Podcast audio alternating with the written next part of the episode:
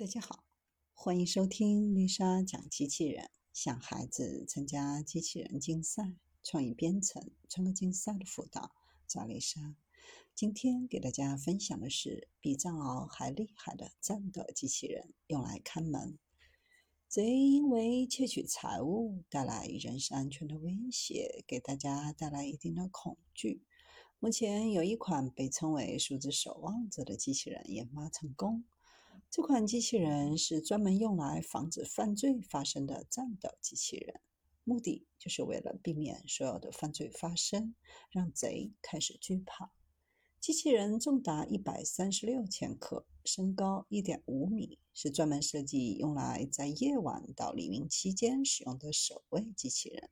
目标用户是私人安保公司，用于校园、控制建筑物、仓库的保安守卫工作。职能主要是监测以及安全危机处理，而其他时间的巡逻工作则由普通的保安人员来完成。这款数字守望者用来提供危机分析和预测，